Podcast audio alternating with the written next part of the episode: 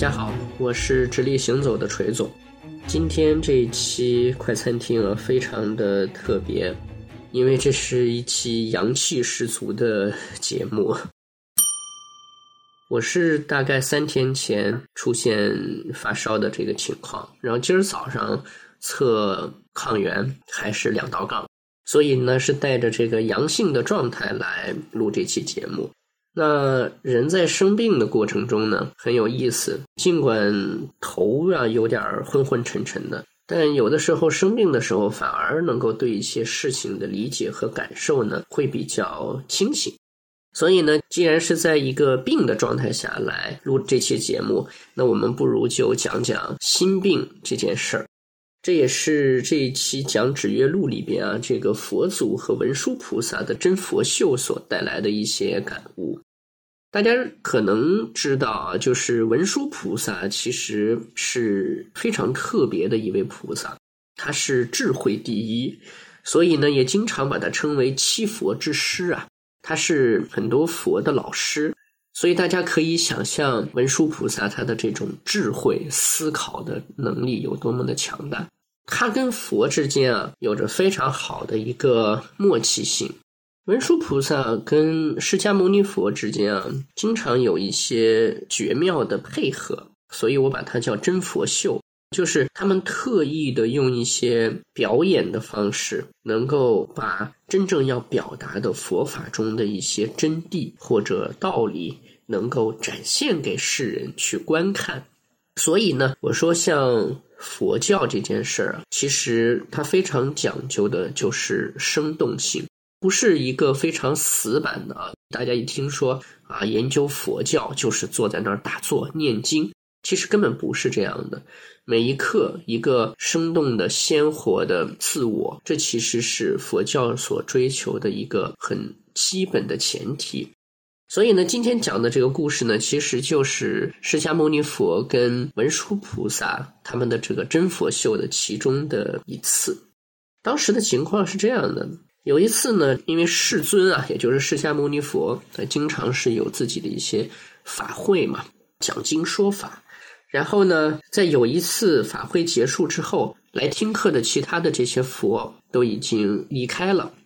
结果呢，只有一个女子坐在离佛很近的地方，然后呢，进入了所谓三昧这种状态啊，三昧真火的三昧。三昧呢，其实在佛家的概念里边呢，指的是一种平静的、超然的这样的一种状态，就相当于入定了。结果文殊菩萨来了之后，一看到这个情况呢，就问佛说：“为什么这个人可以跟佛挨得这么近，而我却得不到这样的一种特殊的待遇呢？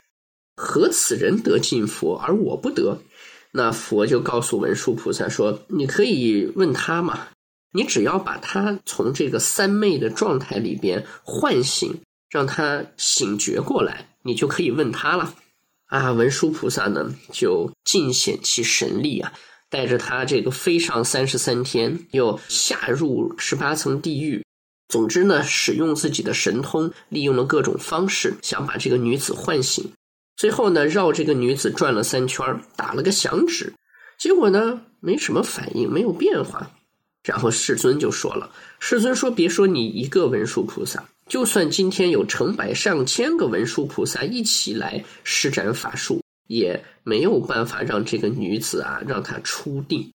怎么能让她出定呢？说在下方世界啊，过四十二恒河沙国土呀，也就是离得很遥远的地方，有一位网明菩萨。网呢是学而不思则罔，这个网明白的明。网明菩萨的意思呢，就是不太明白。就是没有那么高的智慧，所以大家会发现说，网明菩萨跟刚才所介绍的智慧第一的文殊菩萨，正好形成了两个极端性的对比。说有网明菩萨呀，能够让这个女子出定，结果呢，过了一会儿，马上这个网明菩萨呢就出现在了这里，然后呢跟世尊行了个礼，世尊呢就跟网明说说，你去让这个女子出定吧。网明呢走到这个女子面前，什么都没干。过去之后呢，就随意的打了一下响指，哎，这个女子呢就从入定的状态醒过来了。为什么在今天我的这个生病的阳性的状态，来讲这个故事格外的有意思呢？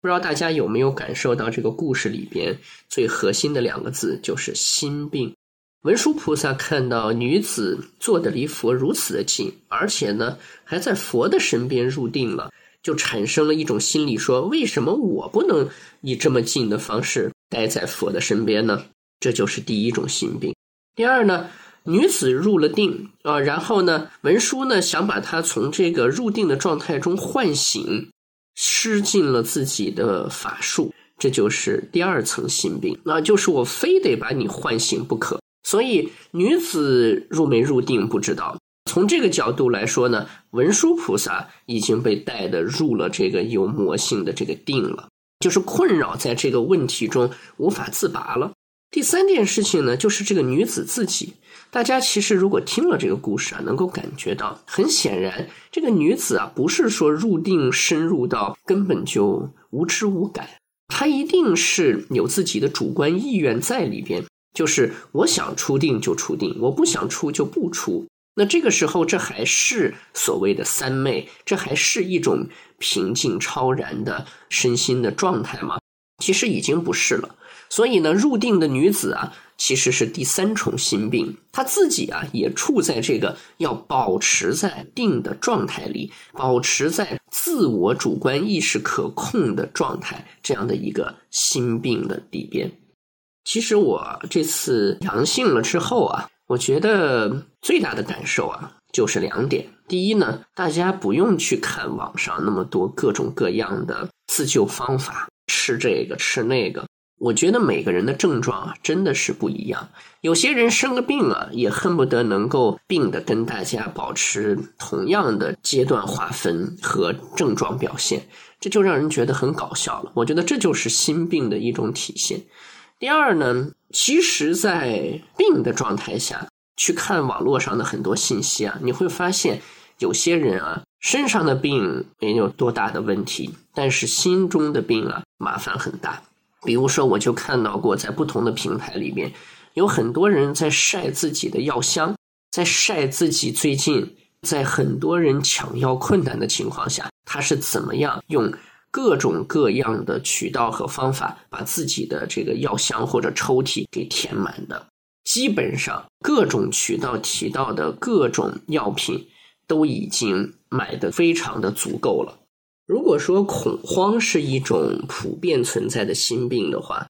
那么拿着抢满了的、明显已经过量的这样的一个药箱来炫耀、来展现，我觉得这是更大的心病。其实就以我这次生病来说，我们家一家三口啊，我跟我老婆都阳了，然后呢，跟我儿子我们三个人一人待在一个屋，大家各自保持隔离状态。在这种情况下呢，我们家一共莲花清瘟也就三盒，我在病的过程中吃莲花清瘟也就吃了两次。其实真正在病中的状态的时候啊，你发现。药品能够带来的辅助作用啊，不如你自己保持一个充分的休息来的重要。好好睡觉，安心休息，然后呢，跟疾病保持一个和解状态。我觉得这其实是真正比较正常的一种恢复方式。抽屉里的药再多，真正对症的、真正能够起到有效性的，可能也不多。所以在今天的这个指月录的故事里啊，文殊菩萨是真正的现身说法，以自己这个智慧第一的这样的一种头衔去体现智慧，有的时候却往往是把你带进坑里的那个最大的毒瘤所在。有时候就是因为我们太聪明了，所以呢，才容易陷入一个又一个的执念，在这些执念里边呢。变成一个又一个的心病，所以身上的病啊，其实并不那么难治，而心里的病才是真正应该好好面对的东西。抽屉里的药再多，最后真正能够让自己治愈的，还是来自于自己身体的抵抗力。药品永远是辅助，而在心病这件事情上，就更没有什么药能够帮得了我们了。最后，祝大家都能够保持健康，与其囤那么多药，不如多买点水果，多喝水，保持良性的心态，然后千万记着，先灭心病，再灭身上的病。我是阳了的直立行走的锤总，我们下次见。